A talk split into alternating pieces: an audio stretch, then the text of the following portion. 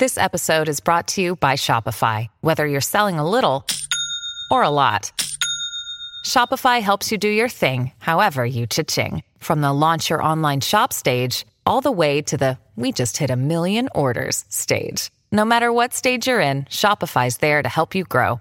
Sign up for a $1 per month trial period at shopify.com slash special offer, all lowercase. That's shopify.com slash special offer. Hello，大家好，我是老高，咱们今天来讲人类灭绝的第三种可能性——超新星爆炸啊！人毁灭的前两个原因是什么呀？陨石和病毒嘛。其实人毁灭啊，少说有十几种可能性。我们接着第三期。哎，什么叫超新星爆炸？就是一个比较大的恒星，它最后死的时候就一下爆炸，这事儿就叫超新星爆炸。那么目前发现的这个超新星爆炸，这个闪光都比这个星所在的星系还要亮。哎，也就是说，一颗星如果在一个星系里爆炸了，整个星系都能看得见。不过呢，我们目前发现超新星爆炸都离我们比较远，所以我们用肉眼是看不到的。而且啊，就算看到了，我们在地球上看它，这爆炸是很缓慢，爆爆好几个月。是吗？哎，就是因为速度越快，时间越慢。我们看它正在做高速的慢动作，你知道吗？它其实在它那个地方，嘣就炸了。那么这个爆炸的时候啊，喷射这些物质啊，最终就会形成星云。是碎片吗？就是碎片。这些碎片按理来说是不发光的，但是爆炸的时候会有闪光嘛？那个闪光就和碎片一起飘荡在宇宙中，能维持个几万年，它都一直亮着。那太阳也会爆吗？太阳不会爆，它属于特别小的恒星。特别小的恒星不会爆炸，越小的恒星啊，它的寿命越长。像太阳这种小恒星啊，寿命能达到一百亿年。今年呢，太阳大概五十亿岁左右，也就是说过了一半儿。再过五十亿年之后啊，它就开始不断的膨胀，颜色呢也从现在的金黄色今天变成红色。膨胀的尺度有多大？最终啊，能把地球都吞没。吞没的时候，当然地球也就一下子被烧毁，然后它就会缩小，缩小最后缩成一个直径大概像地球那么大的一个白色的星。这个星呢叫白矮星。这个白矮星能继续发光一百亿年，然后最后就一点点没有光了，就死掉了。我以前讲过啊，这个宇宙当中啊，像咱们太阳系这种的，只有一颗恒星的星系特别的少，主要都是两颗或者两颗以上恒星的这种星系。也就是说，一个星系里边有两个恒星在这对转。这种星系如果一颗星死掉了，变成白矮星，这颗星啊就会不断吸收另一颗恒星的物质。这个白矮星啊，别看它小，质量特别的大。它就把另一颗恒星上的那些氢气啊，什么东西全都吸过来，吸到它周围之后，它的质量就会越来越大。当达到太阳质量的一点四倍的时候，它就嘣，它就真的爆炸了。它这一爆，爆出来全是铁。现在宇宙中漂浮着大量的铁，都是这样爆出来。我当时说，如果这样连星的星系里边产生生命的话，这些生命啊，它的智慧应该比我们高很多，因为它们比我们情况更复杂。它有两个太阳，我们人类特别难以解决，叫博弈问题。就比如说十一个人和十一个人踢球，那怎么去分析谁能赢？这就很难，因为有二十二个不确定的因素嘛。但是对于这种连星的这种恒星星系产生的智慧生命，他们分析这个就很简单。所以我们的智球不是很爽。嗯，他们可能踢球啊就要复杂一些，就不是两个队互踢，而是三个队、四个队一起踢。而且后来发现啊，这个宇宙中所有的白矮星最后边它都是达到太阳质量一点四倍的时候就爆炸了。由于它爆炸时候质量一样，它炸的时候这个光亮也就一样，就根据这个就能推算出星系离我们的距离。我们现在看某些星系，怎么知道它离我们多远？就是靠这个，找它里边那白矮星，它一爆炸，它这个亮度大概是多少，就知道离我们远近了。离我们越近的越亮，离我们越远的越暗。那么比太阳大八倍以上的恒星啊，它就会产生超新星爆炸。这呢，也就是我们今天要讲的一个事情啊，就是最近的天文学界都有点坐不住了，他们发现啊。离我们非常近的一个超大的恒星啊，就要爆炸。这个星啊，大家一抬头晚上都能看见，就是猎户座的参宿四。这颗恒星啊，特别巨大，它的半径啊是从太阳到木星那么远，它的质量呢大概是太阳的二十倍以上。那么我刚才说了，质量越小寿命越长，质量越大寿命越短。这颗星的寿命特别的短，只有一千万年。而今年呢，它正好一千万岁，所以它很快就要爆炸了。其实早在十年前啊，就说这个星要爆炸了。怎么最近这个事儿闹大了呢？就是最近它的亮度突然急速变暗，大概从两三个月前开始，哎，到现在呢，大概是两三个月前的一半左右那个亮度。对我们有什么影响吗？这事儿影响就大了啊！它也是先膨胀，然后呢开始收缩，收缩到极致的时候，嘣，往下就炸。它中间收缩的时候啊，中心的原子啊都被压扁了，电子被压到原子核里边去，然后质子呢就变成中子了。所以整个中心除了中子没有别的东西。最终呢，这中间形成一个直径只有二十公里左右的一个小的星球之后啊，嘣一下就炸了，外层所有东西都被喷射出去，形成星云。然后中间啊留有一个纯中子的东西，这个东西就叫中子星。它和我们任何星球都不一样，我们别的星球都有沙子有石头，它上面全是中子。想象。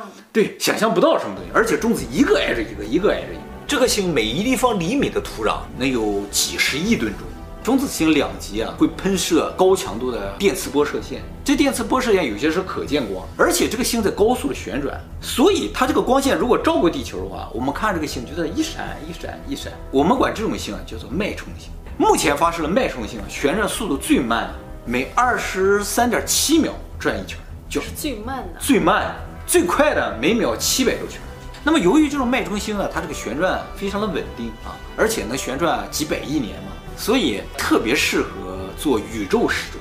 我们以后星际旅行的时候，或者星球大战的时候啊，每个飞船的飞行速度都是不一样的，速度不一样就造成每个飞船上时间都不一样。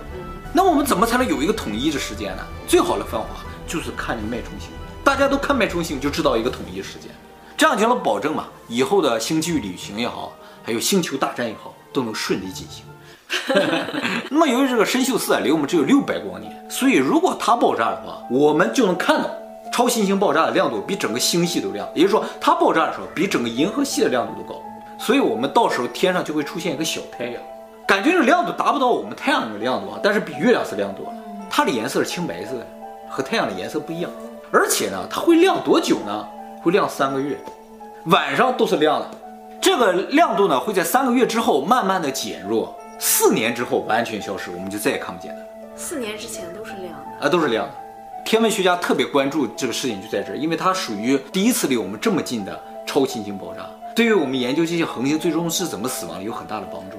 但是有一个非常大的问题，就是它爆炸的时候啊会释放大量的核辐射，哎，就是伽马射线。这个伽马射线啊，如果照到地球上，一下子就把我们臭氧层扫光了。结果紫外线就照在地球上，哎，生物就都灭绝了。那么现在想到的主要对策呢，就是躲到地下去。又躲到地下？对对对，一个比较大的问题呢，就是植物会都死光。嗯，植物死光了，食草动物就没了，食草动物没了，食肉动物就没了，最终人也就死掉了。那地底人在吃什么呢？不太知道啊，还是地底人他本身有他的光源，以我们目前挖到的深度还没有发现光源。那么这个超新星爆炸会影响地球这事儿，最早什么时候发现的？是在冷战的时候。美国和苏联不仅竞争宇宙开发，还竞争核武器。美国就每天就盯着这个俄罗斯啊，看他这个核武器开发到什么程度了，天天啊就朝着俄罗斯那个方向收，看看有没有核爆波。结果在宇宙里收到超多的核爆波，当时美国吓坏了，以为俄罗斯在宇宙里边已经开始核实验了。后来发现这个核爆包全部来自银河系之外，第一次知道啊，原来宇宙自己也在那核爆呢。但其实啊，还有一个好消息就是。这个超新星爆炸的时候，它这个核辐射啊不是无方向的，它是从两极往外喷射的。所以如果参宿四爆炸的时候，它产生那个中子星的两极没有冲向地球的话，哎，我们就躲过这一劫。它如果冲向地球的话，就不好说了。那么这个参宿四要爆炸这个事情吧，现在有很多人比较乐观，就是说经过计算，这个很有可能它两极的方向并不朝向我们。但是也有些人啊特别担心这事，为什么呢？就是我们一月一号做那期影片。霍皮族的语言，最后一项是吧？对对对，说人类毁灭的前兆，最后一个就是天上出现一颗蓝色的星，这不就跟这个对上了吗？参宿四要爆炸，天上出现一颗蓝色的星，虽然是一个奇观，你这一辈子能看到，就属于相当幸运了，但是也可能直接就看到人类灭绝的那一幕了。那我希望在我生命的最后看到它爆炸。也就是说，大概你在九十九岁的时候，就是正准备烧的时候，正准备烧的时候，啊，都活着烧呢。那么除了参宿四之外，其实还有个更可怕的存在，这个呢，就是距离我们不到八千光年，船底座的叫海山二的这么一个星啊，船底座。哎，我都没听过这个星。这个呢，是离我们最近的一个极超巨星，它比刚才那个参宿四啊还大七到八倍，是太阳质量一百五十倍。质量越大，寿命越短。这个家伙可能随时都要爆。那么像这么大的恒星爆炸，它都不叫超新星爆炸，叫极超新星爆炸。超新星爆炸中间坍缩成中子星，极超新星爆炸中间坍缩成黑洞，就是中子都没有办法存在了，一下压成一个点了，这个黑洞啊就会把周围所有的东西都吸进去，吸进去之后啊，从两极向外喷射超强的核辐射。它这个辐射强度大到什么程度啊？它也发光嘛，它这个光线啊能打到宇宙的边界。宇宙的边界在哪？就在我们能观测最远的宇宙的范围，它都能照到。这是我们目前人类能观测到，就是整个宇宙中最亮的光线。它这个光如果照到地球了，地球上什么就都看不见了，一片白，上面东西一瞬间全部死掉。其实不是一瞬间，据推测大概十几秒。你想可不可怕？这家伙离我们才八千光年，我们也只能指望这个黑洞的两极没有朝向我们。据推测啊，银河系大概两亿年出现一次这样的情况。所以有些人怀疑啊，恐龙当年见过了，所以他们没了。啊，我们以前说过，地球不经过了五次这个生物大灭绝吗？据怀疑，其中四点五亿年前那次，很有可能就是这个极超新星爆炸造成的。哎，它一下照过地球了，百分之八十五的物种灭绝了。那个时候地球上还没有什么陆地物种，都是什么三叶虫啊，都是一些水里的这些生物，都透过海洋，啪就全部烧死。那么这种极超新星爆炸，如果离我们足够远的话，其实也还好。这个照过来的时候就比较弱了嘛，就怕这种特别近的啊。对于这个事情，其实天文学家特别的乐观，因为他们普遍认为没有任何办法，这就是命，照过来了我们就认命了。那么说到这儿，可能有些观众有一个疑问，就是这个恒星最后它为什么会爆炸？嗯，一般东西烧光了它就没了嘛，烧到最后应该就灭了，怎么就炸了呢？而且炸出的能量。你想，相当于整个太阳一辈子所有能量，啪一下炸出来，比整个星系都亮，甚至有的直接的照亮宇宙。这个能量从哪来？而且这个能量最终去哪儿了？后来啊，观测发现说，这个超新星爆炸的时候啊，产生一种东西，这个东西叫中微子。这个中微子啊，比电子还小一百万倍，它能够穿透任何东西，所以怀疑啊，它就是我们所谓的暗物质，很有可能就是这个中微子引发了它的爆炸。而中微子又带走了百分之九十九的能量，因为通过计算，它这爆这一下发光发热那一点部分啊，其实只占百分之一，剩下百分之九十九哪去了都不知道，说可能就变成中微子，就所谓的暗能量存在在宇宙当中，我们检测不到而已。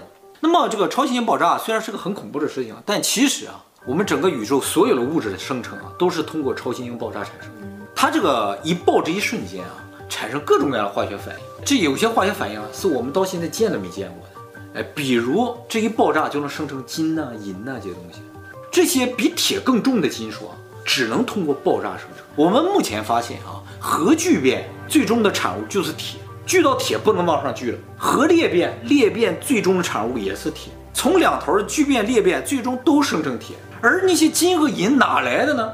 发现就是在这爆这一瞬间。